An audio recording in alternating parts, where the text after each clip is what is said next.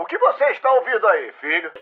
Sinfonexp, o programa de entretenimento musical do Nexp Podcast.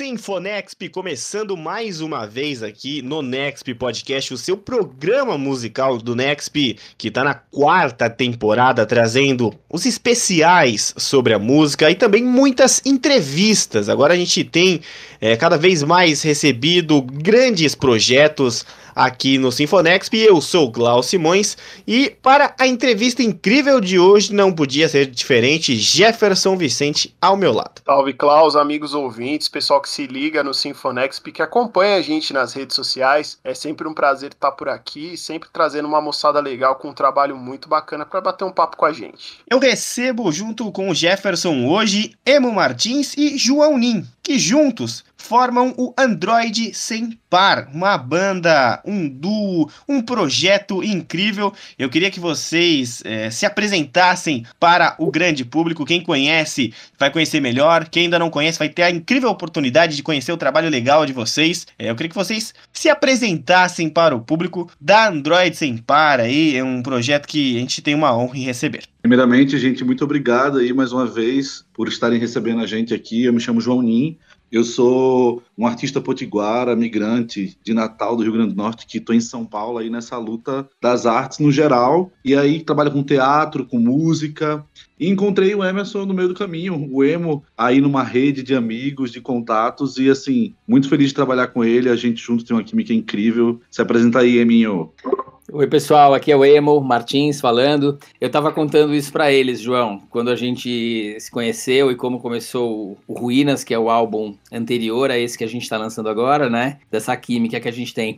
Eu sou guitarrista, é, produtor musical, produzi esse último álbum, o Antena Raiz. E é isso aí. Obrigado também pelo convite. E nós aqui vamos passar muito pela história de vocês e também pelo Antena Raiz, que é o lançamento aí recente, que tá bombando em diversos lugares que falam sobre música. O Sinfonex não podia ficar atrás, é claro. Mas eu queria saber, antes de tudo, como que surgiu o Android Sem Par e como que vocês se conheceram de fato, né? Como foi todo esse processo de um conhecer o outro por aí? Então, gente, eu tinha uma banda de rock and roll bem pesada chamada K47, lá em Natal, na cena underground e tal, tocava na Ribeira todo final de semana. E aí eu comecei a fazer umas músicas que não tinham nada a ver com esse universo, né, de música mais pesada e tal. E decidi criar a Android Sem Par para falar mais desse recorte de existência romântica, do amor romântico na minha vida. Eu lanço o Grave em 2013, foi o primeiro projeto de financiamento coletivo feito no Rio Grande do Norte em 2013. E aí é, a gente lança o CD lá com uma, outra equipe, uma outra galera que, inclusive, sinto muita saudade, espero reencontrar esse ano, porque esse disco está fazendo 10 anos e a gente pretende fazer shows em Natal também dele, de uma forma muito especial. E aí o disco deu muito certo, assim, todo mundo trabalhou voluntariamente, a gente conseguiu uma grana para prensar, para, né, na época do CD físico e tal. E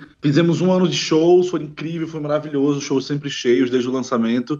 E aí eu decidi migrar para São Paulo. Só que daí a banda, o pessoal que estava comigo não, não, não podia, não fazia parte, não tinha sentido na vida deles, no momento que eles estavam vivendo, migrar também para viver de arte em São Paulo. Eu vim sozinho para cá e fiz um post no Facebook procurando músicos para dar continuidade a esse projeto aqui. E aí eu conheci o Marcos, que já foi baterista da Android. Marcos Dutra é um cheiro, muita saudade de você. E o Marcos trabalhava com o Emerson. E aí eu fui na casa do Emerson, eu conheci o Emerson. Só que na época o Emerson não me deu muita bola. Sacanagem. ele não me deu muita bola. E aí eu falo para ele que é a maldição do Android sem par. E aí passou um tempo depois, eu e o Marcos tentando com outros músicos, outros instrumentistas, e não tava rolando. E aí o emo acabou o casamento, a maldição do Android sem par. Porque eu também comecei esse projeto porque eu tava solteiro, né? Tinha acabado uma. tinha vivido uma desilusão amorosa e comecei o projeto. E aí o Marcos falou: Olha, eu acho que o Emo tá com mais tempo agora, tá afim. Ele falou assim. E aí a gente foi falar com o Emo e o Emo chegou junto com a gente, assim, com todo o gás.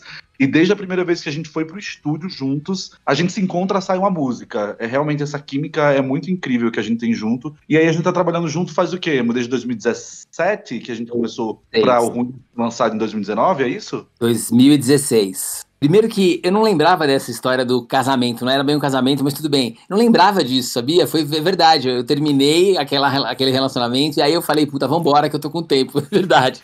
Ah, é isso, né? O João tava comentando com eles antes da gente começar a gravar que a gente tem essa química exatamente que você falou. A gente senta e sai uma coisa. Tava, eles perguntaram da, da antena raiz, acho que eles, eles vão retomar esse, esse assunto.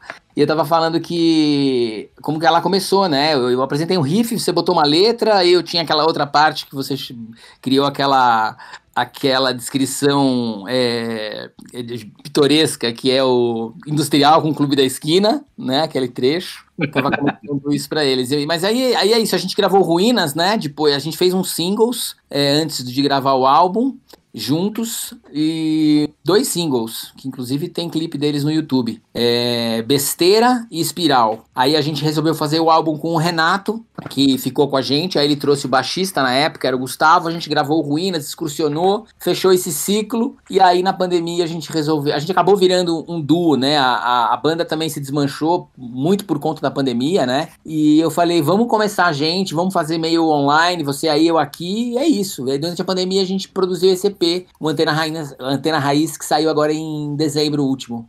E é uma história bem legal, né, de vocês, é um, vocês conheceram, é um fato bem interessante. E eu queria saber agora o início de cada um, separadamente, o início do João, o início do Emo, é, quando que foi esse interesse por música surgindo aí na vida de cada um, quando que o Emo se tornou produtor, quando que o João se interessou é, por música e disse que era isso que ele queria fazer da vida. É, é, é um momento muito difícil ali, né? Vou trabalhar com música a vida inteira. Quando que foi o início de vocês? Eu, eu tenho uma história em comum. Eu, eu comecei, eu fiz estudei engenharia, eu toco guitarra desde moleque, desde os 12, 13 anos. E aí eu fui fazer engenharia e trabalhei na área por muito tempo. E do, quando eu fazia faculdade eu tocava, né, viajei o Brasil inteiro com várias bandas. E eu virei produtor justamente na minha época, quando eu estava trabalhando como executivo em multinacional. Não dava mais para ensaiar com banda. E aí eu falei, putz, produção é uma coisa que eu consigo fazer sozinho. E aí eu virei o produtor. Depois eu acabei largando essa carreira. É, fui trabalhar com publicidade, com trilha sonora. E o meu assistente na época era o Marcos Dutra, que o João acabou de comentar, conheceu o João e essa história que ele contou. Aí eu conheci o João e a gente formou o Android. Aí eu acabei de uns tempos para cá também largando da publicidade, tô bem focado na, no, no, trabalho mais artístico, mais autoral, produzir alguns outros artistas e esses dois últimos álbuns é, do Android, junto com o João, né? O João tá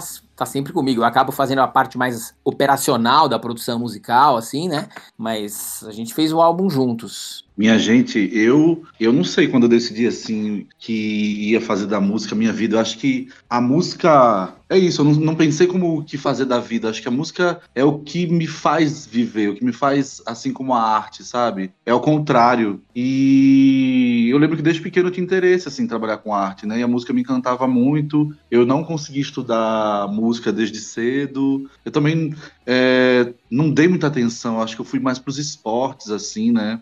E aí, quando eu tomei, assim, realmente, nossa, eu gosto de música, eu poderia estudar isso, eu poderia fazer isso, eu fiz algumas coisas mais de canto, coral. Aí eu fui para estudar básico de canto na, na, na Federal, mas aí vi uma coisa lírica, eu me desinteressei. E aí, é, surgiu, eu ficava tocando violão e cantando assim, e uns caras na escola que eu me mudei me chamaram para entrar na banda deles, para fazer um teste. E aí eu fui começando a tomar gosto pela coisa, assim. Achei interessante, de que fazia sentido mesmo, assim, estar nesse lugar criando e cantando e tal, mas eu realmente não consigo dizer um começo, assim. A sensação que eu tenho é que eu tenho uma, uma jornada com a música que é mais profunda do que eu imagino e que tem mais a ver com a vida mesmo, assim, sabe? Sem essa fronteira entre arte e vida e tal. Então eu também tenho um trabalho com Android que é um trabalho de pesquisa e de transformação que eu fui fazendo, pesquisando. Então, tipo, no Ruínas tem trechos de música em língua nativa, no Antena Raiz a gente tem Tchereté, que tem a primeira música toda em Tupi-Guarani,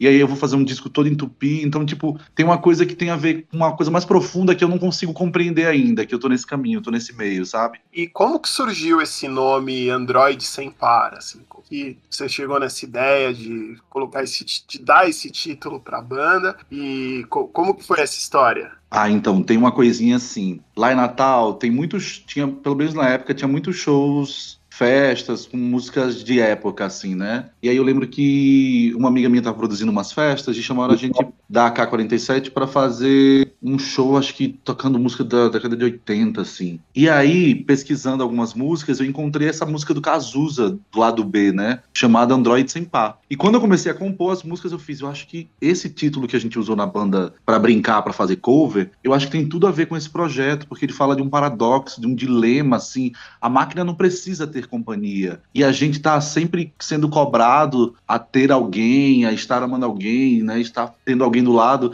E eu gostei muito desse título, Android Sem Par, pensando nessa perspectiva, assim, de, de questionar esse lugar do amor romântico que é construído pela literatura, pelo cinema, pela nossa sociedade heteronormativa e tal. Então foi mesmo meio que nessa. Foi surgindo naturalmente, assim, através dessas conexões. E dentro dessa. Você citou várias, uma série de referências né, que a banda é, tem dentro da, da sua identidade, mas existe um, um gênero que define o trabalho de vocês, um estilo?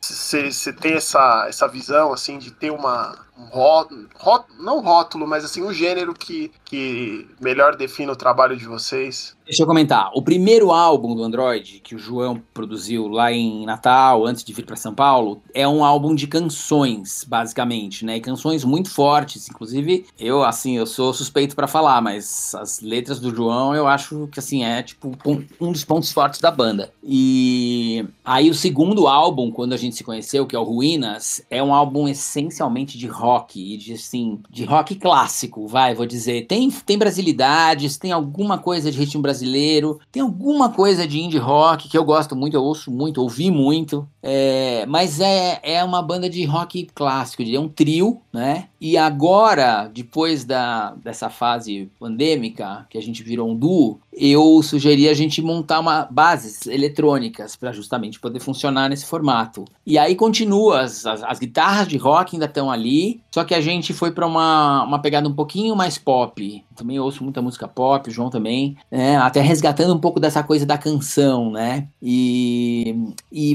embora agora seja um EP com cinco músicas, o Ruínas tinham dez músicas, é, ele tá mais variado. Tem, eu vou, eu vou dividir ele. A gente divide ele em três categorias. Tem duas bem pops, com umas bases eletrônicas assim, em anos 2000, assim. Aí tem uma com um ritmo bem brasileiro, que é uma coisa mais do norte, assim, quase que uma guitarrada, quase que uma cúmbia, vai, uma coisa um até. Carimbozinho, é um carimbozinho, né? Um carimbozinho, é. E aí a gente tem as duas que. Tem a Tena Raiz, que deu o nome pro álbum, que aí tem uma pegada mais fechada, assim, porque a gente tem esse conceito da antena e da raiz, né? Que é essa coisa do é, é, essa dualidade, né? Que a gente trabalha no álbum, desde mim, do, do, João de mim, até as nossas diferenças e também isso, se mostra no som. Tem essa, tem o um, mesmo disco tem um, um carimbó e tem essas outras duas mais com mais terra, assim, né?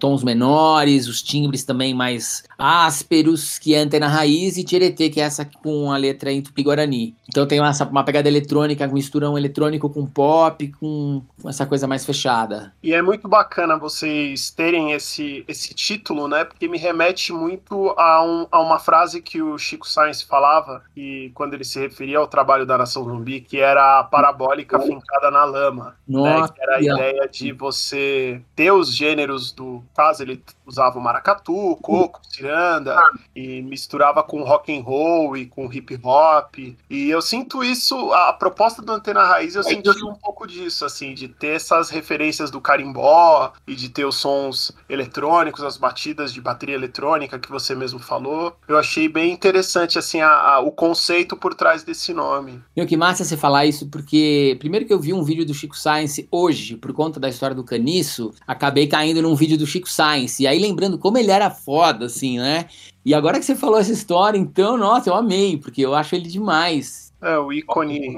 também pelo Chico Science, se ele tivesse vivo, comemorou aniversário esses dias, né? Exatamente, ele estaria fazendo salvo engano, 56 ou 57 anos, uma coisa assim. Sensacional. Nossa, honro demais o Mangue Beat, assim, acho que essa analogia é perfeita. Eu acho que existe uma existe uma, uma luta, assim, na verdade, para escavar é, essa lama, essas raízes, assim, principalmente de mim, que veio do território que é o Rio Grande do Norte, que foi viveu muitas colonizações, né? E durante muito tempo também as bandas mais famosas da minha terra cantavam em inglês.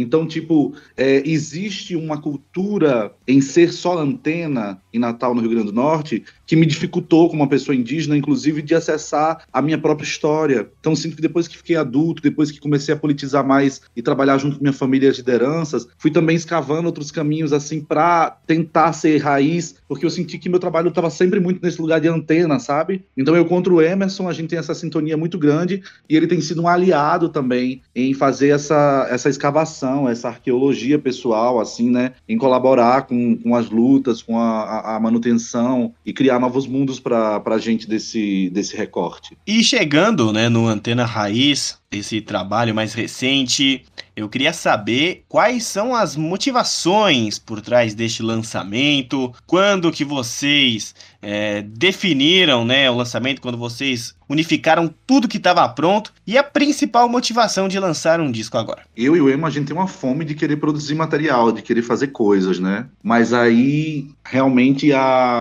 a pandemia veio e apertou, assim, toda a nossa história que a gente estava construindo, com ruínas, com esse formato de banda. Eu acho que, ele, acho que esse EP surge também na, na, na manutenção, de fazer a gente continuar, né? Ele foi também dos, do fundo de Aldir Blanc, então ele, ele supriu nesse sentido um gás para que a banda pudesse continuar, para que a banda pudesse é, estar trabalhando, para que a gente né, pagasse nossas contas e tal, através da arte.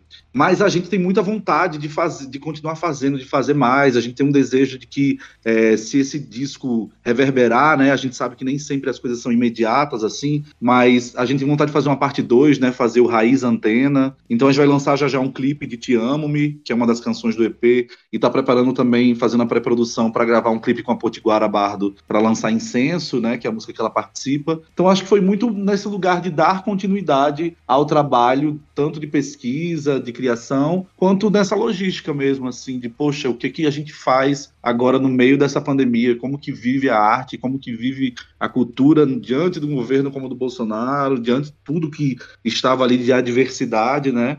Então acho que eu sempre vou lembrar do Antena Raiz como é, esse auxílio, assim, realmente, para continuar, para estar vivo. E foi uma, uma, uma hora importante também da gente fortalecer, como o João vinha falando, a manutenção, né? Mas fortalecer a, a nossa, a, a, nossa química. É, quando a gente se viu nessa situação de pandemia, a banda que não estava mais rolando, e a gente entendeu essa. conversando, o que, que a gente vai fazer e tal, essa coisa da dicotomia, né? Que, que eu vejo muito assim São Paulo como um lugar de antena. E as raízes, para mim, que sou daqui, sempre vem de fora. E aí São Paulo pega isso e e, ah, obviamente, acabar enraizando de novo por aqui, né? Interessante até ouvir o João falar que lá ele se sentia também antena com o próprio trabalho. Acho que todo mundo tem essa dualidade, né? Mas a gente se, se viu nesse lugar. E quem sabe a gente não consegue também passar um pouco mais dessa dualidade nessa segunda parte do disco que o João comentou que a gente quer lançar. A gente pensa em fazê-la só com parcerias quem sabe mais cinco músicas, um segundo EP, que é então Antena Raiz, o Raiz Antena. A gente pensa em trabalhar com, com parcerias para essa segunda metade. Eu acho lindo também ouvir o Emo falar, porque realmente a gente foi é, extremou, é, extre... a gente foi forçado a, a perceber esse extremo essa dualidade entre os dois, a se olhar de frente, né, e, e, valorizar também esse encontro que é a gente na Android Senpai. Então, e também também ver quais são os nossos defeitos, quais o que a gente, quem a gente precisa de rede de apoio para fazer as coisas acontecerem de fato. Então, acho que foi muito legal assim em todas essas camadas. E nesse processo de nome das canções, o nome do álbum, como vocês bem disseram, como que foi o processo de escolha e o estudo que vocês fizeram sobre cada nome, o tempo que vocês levaram estudando é, para fazer essa construção, né, da primeira música até a última? Putz, a gente faz isso muito natural, né, Johnny? Eu normalmente eu, eu tenho uma ideia uhum. musical e o João tem uma letra ou, ou tem uma melodia de um refrão, aí eu acabo fazendo a, a, a estrofe. É, a gente pensou muito em sair um pouco do conceito do, do Ruínas, que é o disco anterior. Talvez seja até interessante você pontuar um pouco, de a questão conceitual do álbum para a gente mostrar como que a gente chegou no Antena Raiz, né? Por que, que a gente escolheu no Antena Raiz é, trabalhar essa questão da dualidade que a gente enxerga em tudo, em nós dois, mas em tudo, né? E mais de ser um trabalho um pouco mais leve, né? Que tem que flerta com essa coisa do pop, as melodias, os refrões um pouco mais pop, né? E o, o Ruínas tem uma carga assim, ele é todo denso para mim, pelo menos. Tanto o play mesmo da gente como banda, como as letras, como as cores do, do, do, do, do trabalho gráfico do álbum, os timbres, é tudo bem forte assim, né? Embora melódico, rico harmonicamente, né? Não tô falando que é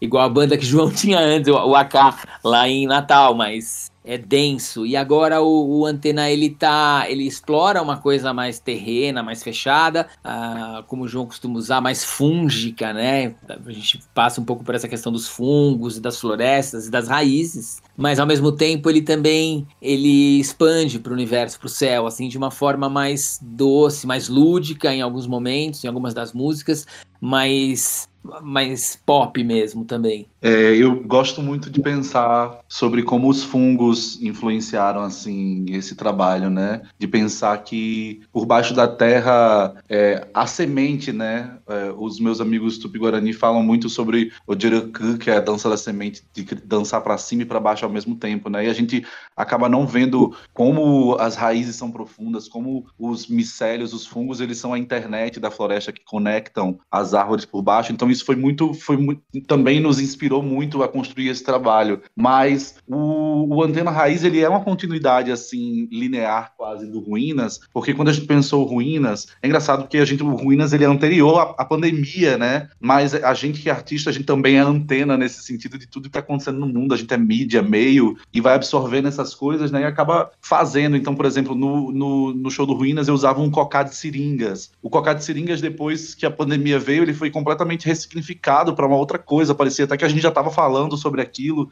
né? Só que antes, então foi meio, foi meio louco assim, né? Transitar por essas, por esse, essas iconografias nesse sentido. Mas Ruínas falava muito sobre isso, sobre de, de, de entender o Brasil como essa falsificação ideológica, a construção dele como uma construção colonial. Então o disco, como eu estava bem romanticamente, acabou não indo muito por esse caminho. As faixas românticas do Ruínas, eles eram faixas que meio que já existiam a letra desde o grave, né? Que é o disco anterior então o disco foi muito para essa questão da, da migração nordestina, da identidade indígena contemporânea. É, o disco também é, viaja muito para esse lugar político, né? Então, por isso que ele é denso. E aí a capa tem a ver com uma cosmovisão é, de criação de mundo munduruku, que é, plantavam penas na terra e a vida começava a surgir. Então, por isso tem uma seringa saindo penas, para que a partir dessas ruínas, que é a política, que é o Brasil, que é essa construção imaginária desse território que a gente vive, ela, a partir dessas ruínas, elas floresça. Então, eu acho que o Antena Raiz, ele é o começo desse florescimento assim, depois das ruínas. Então é por isso que as músicas são mais leves, por isso tem músicas mais dançantes, por isso que tem músicas que vão para outros caminhos, assim. Mas para mim é realmente uma continuação também. Eu brincava que o Ruínas ele era uma ponte que apontava para o próximo trabalho. Aí veio o Antena Raiz mostrando realmente um pouco do que serão os futuros também da gente na música. E assim como vocês citaram o exemplo da, da diversidade da natureza, como as raízes se desenvolvem e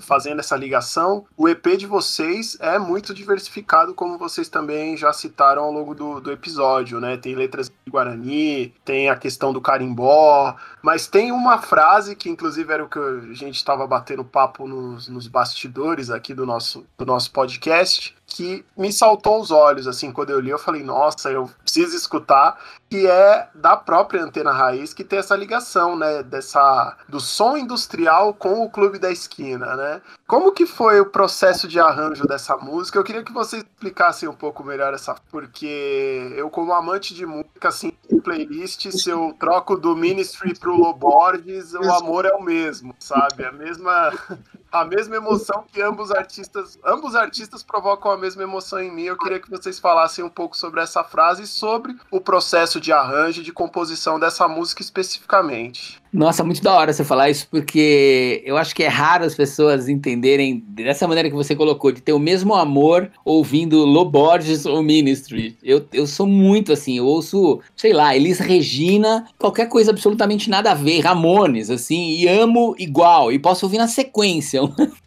Enfim, a gente começou. Eu tinha. Eu tinha aquele trecho do. Peraí, meio- rapidão. Qual que é a frase? Não tinha uma frase? Flerte entre o som industrial e o clube da esquina. Ah, tá. A frase. Entendi, entendi, entendi. Ah, tá, desculpa, achei que, que tava implícito. É porque, enfim. é, E aí, eu tinha aquela parte do meio, que eu acho que é o que. é- Essa, essa, essa frase que tá no, no- na, na descrição do, do nosso trabalho é do João, tá? Ele que, que viu essa coisa industrial e clube da esquina. Eu dei, dei até risada quando ele falou, entendi, óbvio. E essa parte do meio, que, é que ele se refere a clube da esquina, na verdade, era loucura. Era um tema que eu tinha. Eu gosto muito da era do rádio aqui do Brasil, por causa dos meus avós, que eu ouvi muita música desde moleque na casa deles, tinha muita música. E eu ouvia e gosto até hoje de Francisco Alves, é, Dalva de Oliveira, 1930, 1950, 1920, É assim, bossa nova, né? Até ali metade dos anos 50, né? Ciro Monteiro, se eu não me engano. Tem É, uma. essa galera, é. E, e- então aquele trecho, na verdade, é algo que eu compus pensando naquilo, com aquelas vozes cheias de vibrato, assim. Aí quando eu mostrei pro João, ele gostou. Eu tinha aquela melodia, que era a gente depois escreveu a letra que, que, que eu canto naquele pedaço ali do meio, que, que eu que faço aquele trechinho lá. E o João começou a brincar em algo que a gente fez juntos também, né, Johnny? Eu não lembro exatamente como é que a gente fez aquele começo, mas acho que a gente simplesmente soltou um beat, eu comecei a fazer um riff, você começou a escrever a letra, buscando juntar com aquele, com essa parte é, meio bolero que eu tinha ali no, do meio, né? Foi isso que a gente fez? Eu não lembro. Olha, Antena Raiz é uma das minhas preferidas, assim, do álbum, né? Eu gosto muito de ter uma canção com. Com como se fosse o tema, né? Com o título do, do álbum, assim. E o detalhe que é dessa música que é legal também é porque é uma letra que é minha e do emo. Então também é, é esse encontro para além da, da sonoridade, né? Também desse lugar da escrita. E eu me apaixonei muito pelo trecho que, que o emo escreveu. E a gente foi fazendo junto. Você soltou o beat, eu lembro que a gente foi fazendo junto, assim. E eu queria fazer uma coisa bem estranha, eu achava uma coisa bem sideral, assim, o, o beat que ele me mostrou. E nossa, eu fiquei muito emocionado, assim, quando a gente foi, foi construindo e como, como cresce quando vai pra parte do ramos e raios, ramos e raios.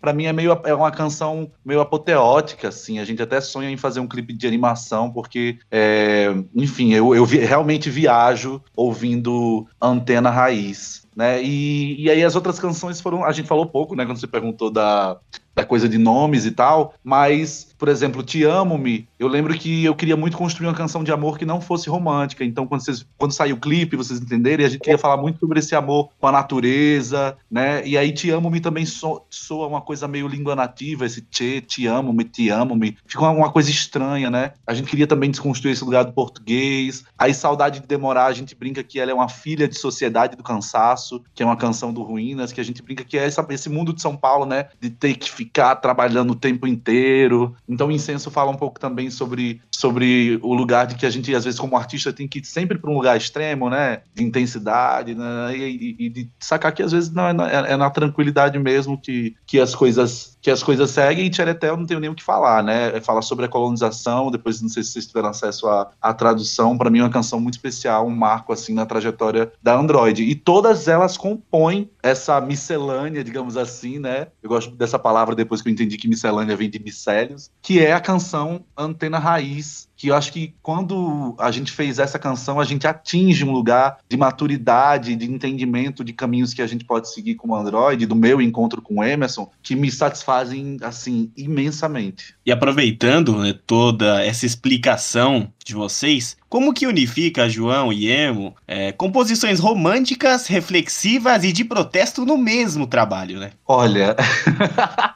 é exatamente isso. Eu acho que isso tem sido o resumo da minha vida, assim. A gente, para o bem viver, né, que a gente acredita, para essa saúde mental, física que a gente deseja, de amar, se sentir amado, e digo isso diante da própria natureza, né, desse de desfazer esse divórcio que a, a gente fez com a natureza, eu acho que faz todo sentido para mim terem canções de protesto e de amor lado a lado, entendendo nossos corpos políticos, né?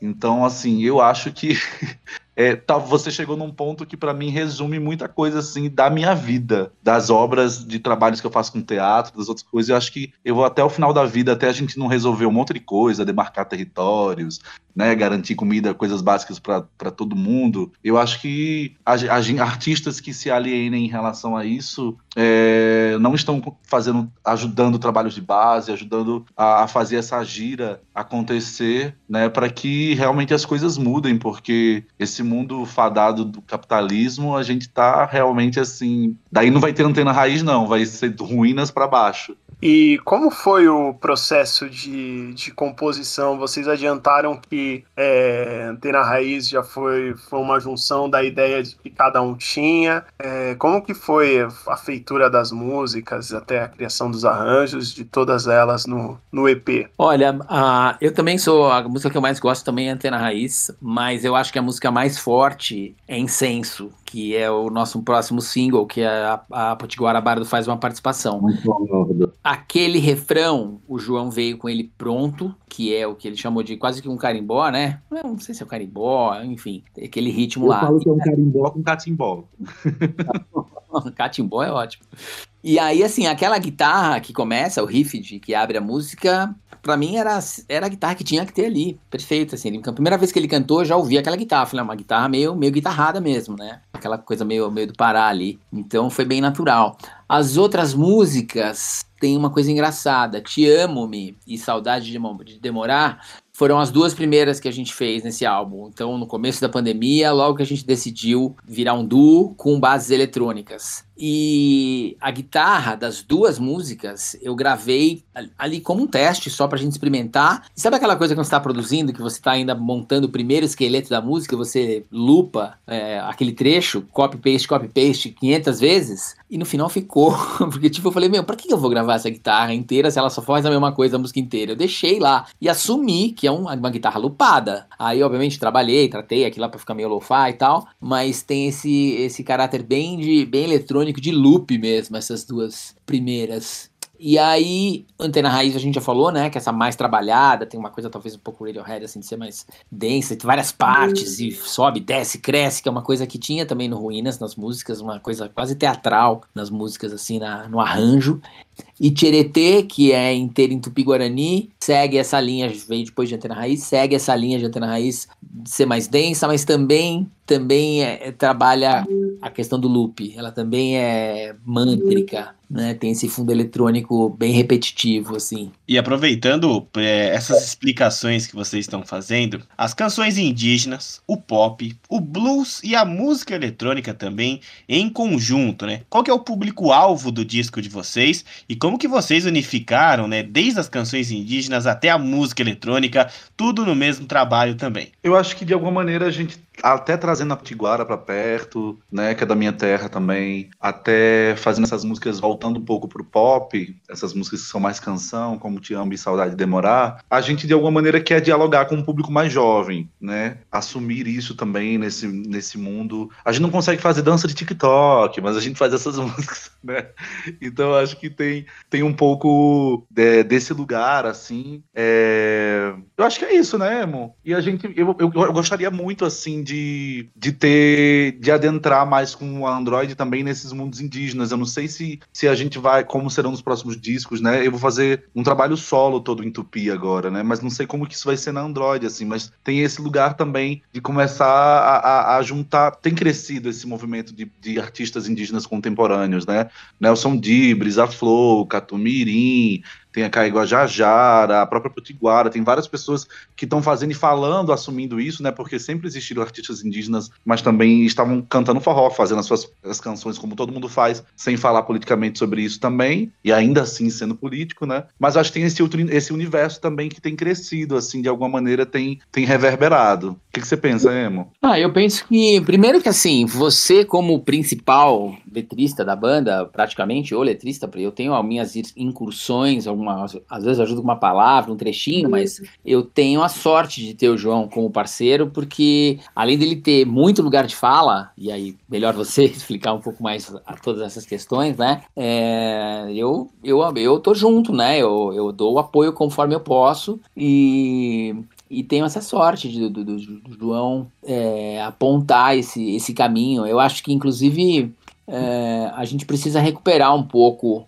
essa questão de, como é que eu vou chamar, não sei se de denúncia, mas um trabalho mesmo que os artistas têm que fazer é, com relação à sociedade mesmo, como é que a gente vive, né? Porque tem muita. Não sei se o pop, mas o pop sempre teve isso, mas eu acho que ultimamente perdeu-se um pouco dessa capacidade do artista. Vou falar das letras das músicas especificamente, apontarem, sabe, para questões ou analisarem, enfim, questionarem. Então, eu, a gente tem que continuar fazendo isso. O João tem todo um trabalho é, com a comunidade indígena. É, me corrija se eu não tô, se eu falar alguma bobagem aqui, Johnny. Então isso é, é essencial, né? Os dias que a gente está tá vivendo, ainda bem que as coisas estão tardiamente, mas se abrindo, né? Então é isso, eu só, eu só tenho que agradecer e aproveitar a oportunidade que eu tenho de, de aprender e dividir é, as, as, questões que o João levanta. O primeiro disco da Android, ele também teve um público LGBT bem forte, assim, eu acho que era uma questão que, tipo, não era, sei lá, talvez em 2013 tão assim, né?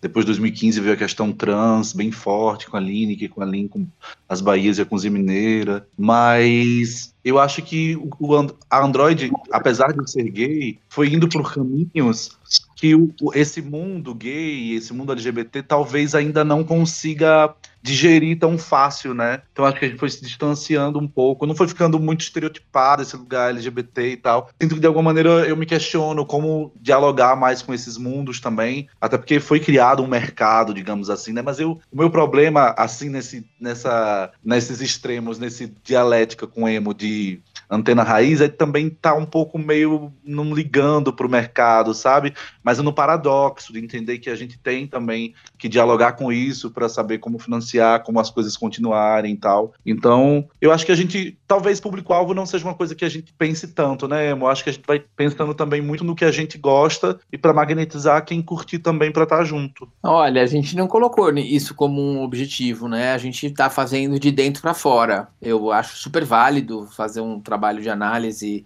entender aonde você quer chegar, como, é essencial, mas a gente fez esse de dentro para fora, sem pensar nisso em primeiro plano. A gente está fazendo isso conforme o trabalho vai desenrolando, né? Onde a gente vai atacar, onde que a gente pode atacar, é, onde a gente quer chegar, né? E tanto a questão de pensar em quem é, quem seria o nosso público-alvo, como desenvolver novas músicas, né? Continuar com a, com a criação. Agora, pensando nisso, rapidão, eu lembro muito forte que o grave, por serem canções, por serem coisas sobre amor, estava atingindo um público que às vezes eu achava muito conservador, gente evangélica, gente assim. E eu lembro de fazer assim: eu preciso fazer um trabalho que essas pessoas não gostem. E eu acho que por isso que o Ruínas, de alguma maneira, é, surgiu também, sabe?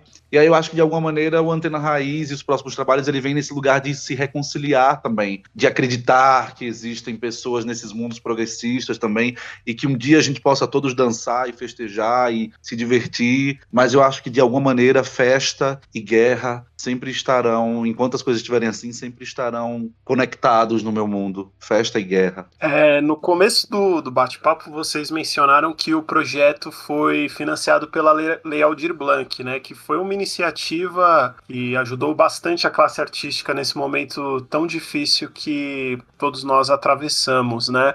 Eu queria saber como que vocês conseguiram é, que o projeto fosse é, aprovado, tivesse acesso a, a edital. Como foi esse processo para vocês conseguirem esse, esse incentivo para poder é, realizar as gravações e, enfim, o projeto como um todo, Antena Raiz como um todo? Então, eu migrei para cá, para São Paulo, justamente porque no meu pouquíssimas, na verdade, eu, eu ouso dizer até que quase não tem políticas públicas para cultura, principalmente para música, assim, né? Então, por isso que o primeiro disco da Android foi um financiamento coletivo, porque eu não, eu não sabia de como fazer. Tipo, eu não tenho dinheiro, na minha família não vai me dar dinheiro para fazer uma coisa assim, não, não tem condições, eu, como que eu vou fazer? Então, foi um financiamento coletivo. Eu venho para São Paulo muito nessa de entender, tentar entender, né? Como que essas pessoas, como que esses artistas fazem essas coisas, meu Deus, eles são ricos, são de família. Bem, o que, que é isso?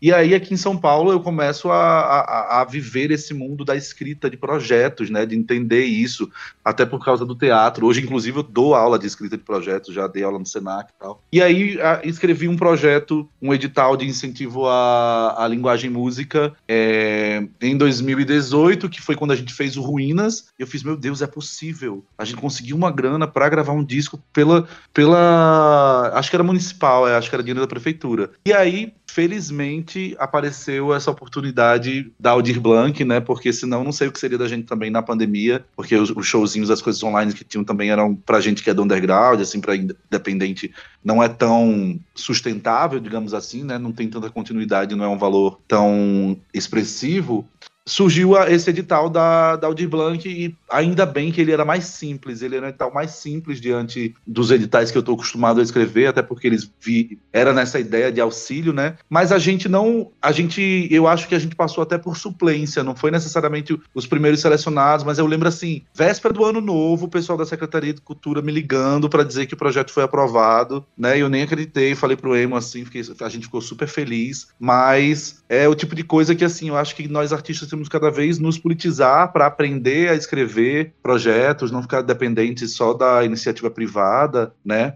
Como também entender como fortalecer a criação é, dessas políticas públicas, né? Como interferir nisso, como fazer que venham mais verbas para esses lugares, que tenha formação para que a gente entenda mais como chegar a esses lugares é, de escrita, de burocracias, de entendimentos que a gente não aprende na escola e que a gente só aprende apanhando mesmo na vida adulta. Então, na real, esse trabalho que a gente conseguiu com o Android também tem a, eu faço esse trabalho de produção executiva, né? O Emo sempre faz esse trabalho de produção artística artística, musical. A gente divide nesse também nessa dualidade de antena raiz esses, esses lugares profissionais. Então tem, tem sido muito na de escrever mil projetos para aprovar dez, sabe? Tem sido muito nesse lugar de exaustão e de aposta que eu tenho feito como artista para não ficar escravo de, desse lugar neoliberal, né? Que a gente vê das redes sociais, de, da, da iniciativa privada apenas insistência e persistência, né? Para poder colocar tudo isso em prática e viabilizar, né? Exatamente, porque nunca foi fácil, né? Agora as coisas parecem que a democratização aconteceu um pouco maior, mas ainda assim é, é bem difícil. E fechando o assunto Antena Raiz, qual é a principal mensagem que o Du deseja passar com esse novo trabalho? E se realmente vai ter esse complemento Raiz Antena, se vai virar uma coisa só, de repente um álbum cheio com as 10 faixas, quais são os, os planos para o futuro e o que vocês desejam passar com esse novo trabalho. Tem uma frase de um pensador indígena chamado Cacau Irá que eu gosto muito, que ele diz que, independente de ter sido invasão ou descoberta, né, mesmo os mundos indígenas acreditarem que é, foi uma invasão, ele fala que filosoficamente o que aconteceu aqui foi um desencontro. As pessoas que chegaram de fora não nos viram. E elas, na verdade, não nos veem, né? Então, às vezes, as pessoas me chamam de boliviano, de mexicano, mas não entendem que, na verdade, é a minha raiz potiguara. E aí, esse disco eu falava muito pro Emo, eu falava, poxa, você é um cara branco, eu sou um cara indígena. Esse disco é sobre encontro, né? Então, ele é o contrário da colonização. Ele é um lugar de encontro, de intercâmbio, de troca verdadeira e não de trocas injustas.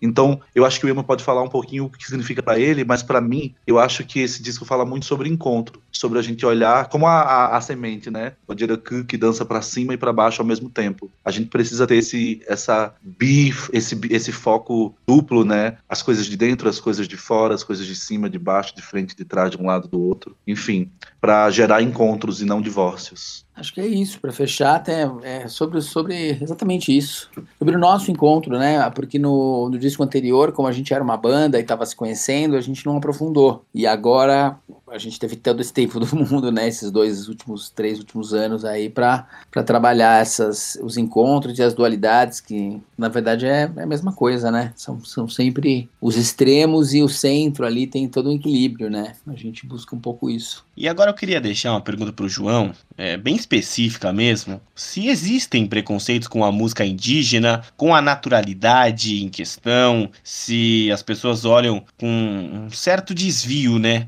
para música indígena, para música potiguar, para a sua região. Olha, eu acho que ele é um lugar meio velado, assim, porque a gente vê que existe quando ele não está presente em outros lugares, né? Eu vi a Catumirim postando esses dias, se seu, se seu festival de música não tem pessoas indígenas, ele não é antirracista, né? E a gente pensa muito o Brasil quase como uma harmonização é, racial, 50% negro e 50% branco, tem sido pensados assim em alguns movimentos neoliberais, né? A gente sabe que os movimentos de verdade não pensam assim, entendendo que existem povos amarelos, né? Existem outras migrações e existem os povos nativos desse território. Mas eu sinto que é mais, é mais nesse lugar velado, é mais num lugar de, de exclusão ou até de pureza. As pessoas, às vezes, quando elas querem buscar o que é indígena na cabeça delas, elas têm um imaginário, que o imaginário é um território, né? E o imaginário é um território que também foi colonizado.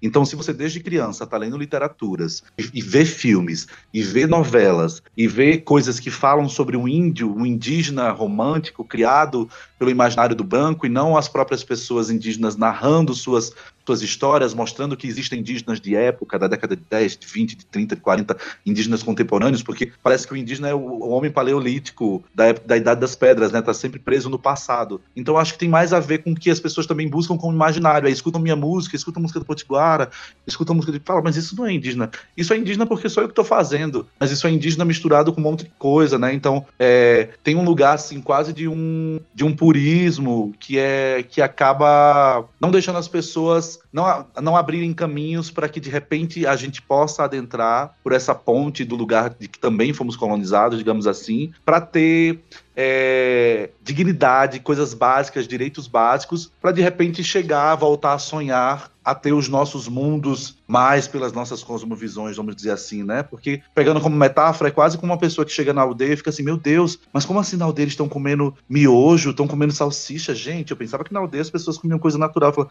meu amor, mas as colonizações fez com que aqui a terra fosse estéreo, fez com que não tivesse mais a caça aqui. Então, é claro que essas pessoas não têm que comer isso, né? Então, existe um lugar de crítica e não percepção dos mundos não indígenas, que na verdade eles deveriam olhar para si e ver o que os mundos não indígenas causaram nos mundos indígenas, né? E não esperar que a gente estivesse intacto, estivesse preso no tempo, estivesse cristalizado no que eles criaram de imaginário, né? Então eu sinto mais por esse caminho assim, porque o nosso público da Android mesmo, as pessoas do meu mundo, do meu ao redor, da real amam. Quando a gente toca, quando acessa material, fala, nossa, meus amigos indígenas, as a preferida deles são Tchereté, né? Então, que significa meu corpo, né? E a música fala, meu, é, meu corpo é a aldeia, não é só sobre hoje. Então, eu sinto muito por esse lugar, assim, é um lugar meio velado, é um lugar quase que não se fala, né? É um lugar do apagamento, não é um lugar, assim, muito direto e, e expressivo. É mais subterrâneo, assim. E dentro dessa, dessas inúmeras referências, né, que tá dentro do trabalho de vocês, o que, que vocês costumam consumir de música no dia a dia? É, quais são os sons que vocês pretendem trabalhar no futuro? Quais são as principais referências musicais de cada um de vocês? É, eu, como eu comentei antes, eu gosto de absolutamente tudo em termos de estilo. Eu gosto de música boa. Mas eu tenho três vertentes fortes que eu comecei, quando era moleque eu ouvia muita música brasileira, MPB de casa e música americana, principalmente Motown, que eram a minha mãe e meu pai que me, me, me davam. Minha mãe coisas brasileiras, meu pai muita Motown, ouvi muito Jackson's Five quando era criança. Aí depois eu vivi todo o rock, é, guitarra, rock, aquela coisa bem é, caricata até. E aí eu, quando eu virei produtor, eu mergulhei na música eletrônica foi a época das da época da música eletrônica mesmo, da, que foi acho que a grande revolução musical da minha geração, foi a música eletrônica, no final dos anos 90. Assim, revolução mesmo, algo novo que não tinha antes. Falei, caraca, o que, que é isso? O drum and bass, o techno, na época muito trance também. O house já é uma coisa que vem nos anos 80, então a minha formação de produtor veio da música eletrônica, eu nunca parei de tocar guitarra. É, então tem essa união de rock, toda, toda black music, todo R&B, é, o soul, funk e o eletrônico. Eu tenho essa carga bem forte. E eu amo música brasileira, mas eu não sou uma pessoa que toca música brasileira. Eu consumo música brasileira, mas eu não toco e também não sou exatamente um compositor de, de, de coisas mais, mais brasileiras. Embora, embora eu adore, gosto de samba, gosto de, de, de, de samba enredo, é, gosto de chorinho, amo. Então tem esse esse caldeirão assim. Agora com relação ao Android, quando eu normalmente quando eu faço alguma coisa, eu sempre penso se funciona pro João, na voz do João, né? Para uma coisa que seja pro Android, né? A gente tem uma a gente tem, obviamente, um, um, local ali onde a gente se encontra musical, né? Então, é,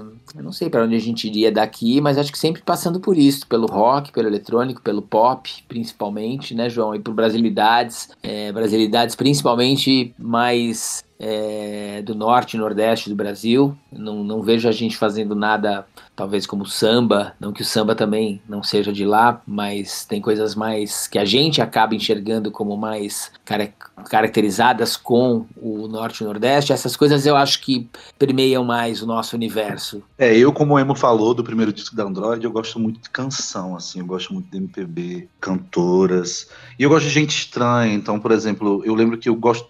Eu ouvia muito Tom Zé, eu ouvia muito Arnaldo Antunes, eu sou fã de Adriana Calcanhoto, Angela Rorô, Maria Bethânia, né? Então eu tenho esse caminho, esse, esse, lugar que eu gosto muito, assim, da canção. Na adolescência eu ouvi muito new metal. Então, por exemplo, essa, essa coisa política, eu acho que o Sistema Fadal me influenciou muito. Eu amo muito como o Sistema Fadal cria, como foram, como o Sérgio e os outros integrantes trabalham, assim, né? O Darren. Então acho que isso me influenciou muito na, na adolescência. E depois eu comecei a ouvir umas músicas, tipo, é, Nine Inch Nails, eu gosto muito, Coco Rosie, a Anthony The Johnsons, eu fico começando a ouvir uma, uma, galera mais estranha, assim, mas eu amo sofrência, assim, por exemplo, Charles Bradley, tem uma, é uma coisa rasgada, uma coisa sofrida, assim, me pega muito. Eu gosto muito de, de acho que de, de, melodramático, assim, sabe? Então, e aí vou transitando e misturando para essas coisas. Então, tipo, o Android tem uma coisa muito específica, mas eu faço música para teatro também. Então, vou também para outros lugares, né? Até de samba, até de, de coco, até de outros lugares que eu não exploro muito na Android. Mas é isso, eu sou como o Emerson, eu gosto de música boa. Então eu gosto de, independente de estilo, assim, eu gosto, eu, eu, tenho, eu tenho ouvido muita coisa, assim, diferente. Agora eu confesso uma coisa, vir para São Paulo me fez parar de ouvir música durante muito tempo, porque eu acho essa cidade muito barulhenta e é muito polifônica, e aqui eu, eu precisei muito ouvir o silêncio. Eu precisei muito silenciar uma coisa que Natal, que era o contrário que eu fazia em Natal, no transporte público, de ouvir muita música, de baixar música, botar no MP3, essas coisas. Eu, por exemplo, nunca consegui aderir de fato assim os streamings, né? Mas eu acho que tenho conseguido nesse, voltando nesses últimos anos assim a ouvir. Então eu gosto de ouvir ultimamente eu gosto de ouvir Bjork muito, né? Gosto de ouvir Kimbra, gosto de. Tenho ouvido muito a Caliuches. Eu gosto muito de mulheres, muito cantoras, assim, né? E como uma bicha, né? Uma bicha clássica. então eu não sei para onde vai o Android, não, nesse sentido. Mas eu sinto que eu quero cada vez mais festa, quero mais cada vez mais movimento, assim, leveza eu sinto, eu fico brincando que eu tenho umas dívidas com meus ancestrais, né? Então eu sinto que agora, depois que eu, vou lançar um disco em tupi, vai ser meu projeto solo, chamado Etimbó, Voz, Fumaça do Corpo. Eu sinto que depois também que eu fizer esse disco em tupi, eu vou ter mais liberdade de fazer coisas que, de repente, eu eu sinto, não, eu tenho que fazer isso aqui porque eu preciso falar sobre isso por questões mais básicas, políticas e tal. Mas eu queria um pouco também, um pouco mais de vazio, um pouco mais, não é nem de alienação, que eu acho que de alguma maneira também o, tem umas coisas mais vazias, é, vazio bom, tá? Não é um lugar vazio de acéfalo, não, é um vazio de um espaço a ser preenchido que tem Te Amo-me, que, que eu gosto muito, tem Saudade de Demorar, não Antena Raiz. Mas eu acho que a gente vai caminhar muito por esse caminho mais do movimento, da festa. Vou fazer a Beth Dito do, do The Gospel um dia.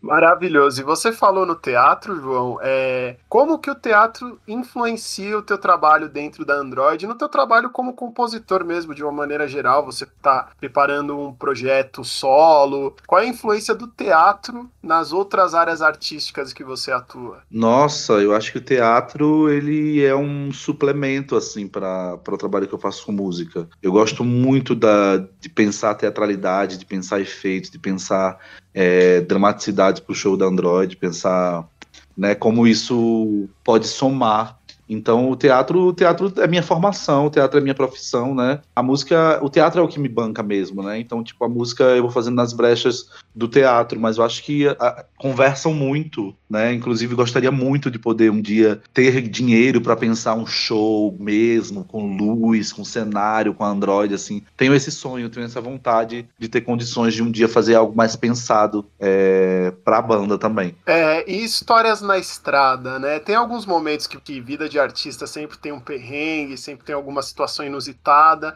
É, quais são as histórias que vocês têm para contar com relação a shows e com relação a dificuldades? Assim, quais foram as principais e que vocês absorveram como experiência, como aprendizado, enfim? Contem um pouco pra gente quais são os perrengues das, dos shows e da estrada da vida na música. Fala, Emo, fala da, da, da nossa ida pro Nordeste. Ah, foi uma delícia, né? Acho que foi dos shows que a gente fez com Ruínas foi a balada mais legal. A gente tocou no Festival do Sol, lá em Natal. Fez mais alguns shows ali. Fez um show em. Ai, como... Não, não, aquela que a gente viajou. Pra onde é que a gente foi? A gente foi de carro, foi incrível. João Pessoa, não foi não? Foi em João Pessoa, isso. João Pessoa foi outro ponto alto, mas o show do Do Sol, para mim, foi o mais legal. Foi o mais da hora ali. É muito lindo, porque o Do Sol fica na praia, né? Eles fazem um festival na praia. Então você tá tocando de, em cima do palco e olhando o mar do lado. E aí tem. A gente tem um público lá, né? Que do primeiro do primeiro trabalho do Android, quando o João ainda tava lá em Natal, que foi assistir o show, né? Então, ainda o público do Android, eu posso dizer que é mais forte lá do que aqui. Essa, essa essa, esse acho que foi o show mais bacana que a gente fez. A gente tocou também aqui é, no festival da que é aqui em São Paulo, uh, que foi bem bacana, com a Ana Frango Elétrico. Deixa eu ver o que mais teve. A gente fez nossa, também. Nossa, esse show que você falou aí me fez lembrar um perrengue. Vai. Porque a gente tinha acabado de tocar nesse show e eu queria muito ver o show da Ana Frango Elétrico. E aí eu fui lá para fora para comer um cachorro quente com meu ex-marido e uma amiga minha. Duas amigas minhas, na verdade. E aí, cara, na hora que uma amiga minha foi embora, sabe aquele clássico de São Paulo, quando a pessoa vai entrar no Uber, passa alguém e rouba o celular? E aí, eu e meu ex-marido, a gente saiu correndo atrás dessa menina que roubou o celular da nossa amiga. E saiu correndo, e teve, tinha uma escadaria, a gente subiu e pegou o celular de volta, assim. E foi muita adrenalina, foi muito louco. E a gente voltou, recuperou o celular. Só que, meu, foi muito tenso, porque eu fiz quase aquele filme A Espera do Milagre, que o cara cura o povo e depois sai um monte de coisa preta pela boca. Eu comecei a vomitar depois de ter corrido e pegar o celular da menina. E aí eu não consegui voltar para ver o show da Ana Frangalete que eu tanto queria, Emo. Eu lembro. Esse é um caos de show. Eu lembro, teve, eu vou fazer um contraponto positivo, que teve show do, do Edgar nessa mesma balada, e eu não o conhecia. E a gente acabou de tocar, e eu falei, bom, beleza, agora vou beber, vou ficar muito louco. E eu tava dando um rolê no festival sozinho, de repente eu cheguei no palco, assim, doido, tipo, não sabia onde eu tava. Embaixo do palco, aí me entra o Edgar, todo fantasiado. Eu não sabia quem era, nunca tinha visto aquele puta som. Ai, Edgar, te amo! Cara mais louco, eu fiquei assim, eu falei, mano do céu, quem é esse cara? Como que tem um cara desse aqui no Brasil, tão foda, que eu não conheço? Foi tipo, meu, sensacional. Conheci ele assim, aí, obviamente, que depois já fui saber da história, né? Inclusive, Emo, ele tá lançando música com o Nelson D, viu? Com o nosso, nosso parceiro Nelson. Olha que da hora, hum. não o Nelson é uma pessoa que toda vez que eu falo assim, ai Nelson, não quero mais fazer rock, ele, João, vá assistir o documentário da contribuição das pessoas indígenas norte-americanas pro rock. Aí eu, ah, Inclusive indico um documentário excelente, chama Rock Brasil anos 80, que o Jefferson produziu é, durante é, o seu período de faculdade. E é um documentário que fala da música nos anos 80. E ele explorou com grandes nomes da música. É muito legal quando você está desistindo de alguma coisa, você vai lá, tem esse relance aí, alguém te dá uma dica, dá uma luz e você continua, né, é, o projeto. Eu queria saber agora do Emo e do João, um, caminhando né, para a parte final da entrevista, como que vocês enxergam essa polarização da música hoje em dia, nessa época do TikTok que vocês também já citaram hoje, e ao mesmo tempo que é fácil de você viralizar, é necessário você seguir uma série de comandos, né, criar uma música específica para aquela plataforma, isso demanda um público diferente. É, como que vocês se preparam para serem produtores de música é, nos dias atuais? Eu acho isso a coisa mais difícil, porque não dá para você lançar um trabalho hoje. É, antigamente, assim, antigamente, ah, sei lá, 10 anos atrás, era uma coisa assim, não dava para você, até mais, não dava para você não ser audiovisual. Agora, um audiovisual é tipo o default, não dá para você ter um trabalho, assim, 50% do seu trabalho tem que ser nas redes. Eu confesso que eu tenho uma uma grande dificuldade para é porque precisa ter tempo, né? Você precisa pensar, precisa gerenciar esse trabalho. É, tem gente que tem um, já um gen que você posta absolutamente tudo que você faz, está lá o dia inteiro postando, postando, postando, criando conteúdo, uns mais legais que os outros, mas os algoritmos gostam disso, né? E eu confesso que eu não tenho isso. O, o, João também eu sei que trabalha pra caramba, então a gente não tem essa, essa capacidade de produzir tanto conteúdo nas redes como a gente Mas devia. olha, eu acho que quando a gente for fazer incenso com a Potiguara, vai bombar no TikTok. Vamos fazer uma trend de TikTok para incenso. Essa coisa de ser intenso nem sempre dá. Às vezes tem que ser incenso de pouquinho em pouquinho se jogando no ar. Eu acho que é, que é possível. E aí a gente trola, depois a gente faz um cavalo de Troia com isso, e as pessoas vão conhecer e a gente não manda nada a ver com esse mundo, entendeu? e aproveitando o, esse espaço, quais os próximos passos que vocês têm na carreira? Por enquanto é só divulgar, né, o Antena Raiz, ou já estão pensando é, em novos lançamentos, pensando aí é, em novas composições? Quais são os próximos passos agora? É, agora é realmente divulgar o Antena Raiz, a gente vai lançar um clipe de Te Amo Me, e aí para continuar essa divulgação, e logo em seguida a gente vai fazer também um clipe de incenso para seguir divulgando esse álbum. Espero que gere um movimento para que a gente comece a fazer o Raiz Antena aí no meio dos shows, no meio da, dessas produções, mas concretamente é isso, né, Emo? É, a gente está em busca dessa segunda metade do Antena Raiz, né? Com, com os com os collabs. E chegando agora, já nos instantes finais do nosso, do nosso bate-papo, é, quais são pretensões mesmo futuro que vocês têm é, após o finalizar esse trabalho, a divulgação do Antena Raiz, se vocês já têm outros planos, e qual é a mensagem que vocês gostariam de deixar para os nossos ouvintes, para o pessoal que está conhecendo o trabalho de vocês agora, ou para quem já é fã e acompanha. O espaço está aberto para vocês deixarem os seus recados. Putz, a gente tá terminando, a gente vai fazer agora o clipe de incenso. Como o João comentou, a gente adoraria fazer um clipe quem sabe uma animação para antena raiz. A gente sabe que não é fácil de fazer animação. Quem sabe com, com IA agora pode rolar. Hoje eu vi um clipe de, com inteligência artificial todo feito com animação, assim, bem bacana. Aquela cara de IA, mas válido, assim, que eu ah, imagino que vai envelhecer bem. É, mas Incenso, com certeza, a gente quer fazer um, um clipe bem bacana. Eu acho que é a música mais forte, tem mais anzol, mais apelo do álbum. E ah, é isso, né? É, espero que a gente consiga atingir o maior número de pessoas possível e tocar, porque eu acho que a gente tem um. É, tem, tem, tem trabalhos que eu acho que funcionam muito bem ao vivo e o nosso eu sei que cresce no ao vivo, muito por causa do João, que é ator também, e é assim, o, o, o, o homem de frente de palco que, que todo mundo sempre quis ter na sua banda. Então a gente ganha ao vivo.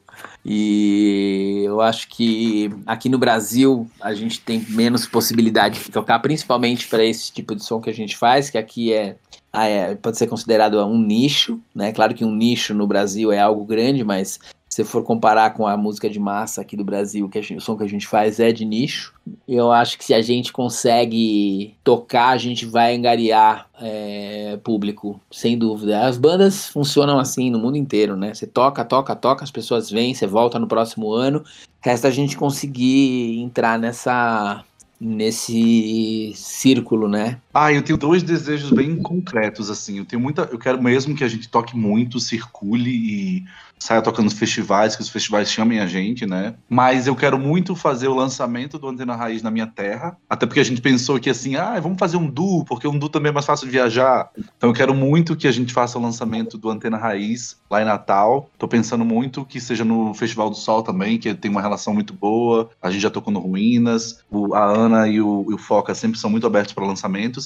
E quero muito fazer o show de 10 anos do Grave, né? Que é esse disco que marcou, assim, uma geração lá no Rio Grande do Norte que fez muito sucesso pela, de forma regional. Então, pretendo fazer no final do ano também esse show. Mas é isso, queremos circular muito, circular muito para que, que esse trabalho nos garanta poder continuar fazendo música. Acho que essa é a ideia que todo mundo que trabalha com música deseja. Então, todo mundo que está ouvindo a gente, se já acompanha a Android ou está conhecendo a Android aqui nesse podcast, é, sigam a gente no, no Instagram, nas redes sociais, arroba Android, porque a gente perdeu a nossa conta com mais de 2 mil seguidores por besteira do Instagram. Então estamos recuperando esse, esse fluxo virtual também. Então sigam a gente lá e acompanhem nossos trabalhos que vocês podem ter certeza que vai sair muita coisa linda ainda. Meus caros, é, agora é aquele momento de agradecer é, a todos que escutaram até aqui e principalmente ao Emo Martins e ao João Nin, que juntos têm um duo sensacional, que traz a cultura brasileira de sua origem, a mais pura cultura brasileira, misturando diversos elementos da música. Isso é raríssimo da gente encontrar hoje em dia. E que bom que eles estão aqui no Sinfonexp. Então, desde já, eu só tenho a agradecer. E agora, Jefferson Vicente, também quero agradecer a você pela divisão desta bancada e os seus agradecimentos aos nossos queridíssimos Emo Martins e João Nin. Bom, muito obrigado, Klaus, pelo convite. A gente também agradeço ao João e ao Emo, né, por esse bate-papo sensacional. A gente gostou muito do trabalho de vocês, foi uma entrevista muito divertida. E é sempre um prazer, Klaus, estar dividindo o trabalho aqui contigo. É, a gente já está nesse projeto já há quatro temporadas, já desde o começo de 2020, trazendo sempre grandes convidados e falando sobre um dos nossos assuntos favoritos, que é a música. Mas antes de encerrar, eu vou deixar aquele recado clássico todo final de episódio. Siga a gente também nas redes sociais, NextPBR, tanto no Insta quanto no Facebook. E segue a gente também nas plataformas de áudio. Pesquisar a Nexp no seu player favorito, vão estar lá todos os nossos episódios de 2020 até os dias atuais. Muito obrigado, Klaus. Emo e João, muito obrigado. Jefferson e Klaus, muitíssimo obrigado mais uma vez pelo espaço aqui. Ficamos muito felizes de estar começando as divulgações desse trabalho com vocês. E, enfim, espero encontrar vocês aí no show, seja nosso ou seja de outro artista, a gente se cruzar. Foi um prazer imenso estar aqui com vocês. Um cheiro, Emo. Obrigado por ser esse parceiro aqui esses anos todos aqui em São Paulo. Valeu você, Gaton. Obrigado, pessoal. Foi bacana a entrevista, viu? Valeu por tudo, pela oportunidade. E juntos, assim, vamos buscando a próxima experiência aqui no Sinfonexp, o seu programa musical dentro do Nexp Podcast. O que você está ouvindo aí, filho? Sinfonexp, o programa de entretenimento musical do Nexp Podcast.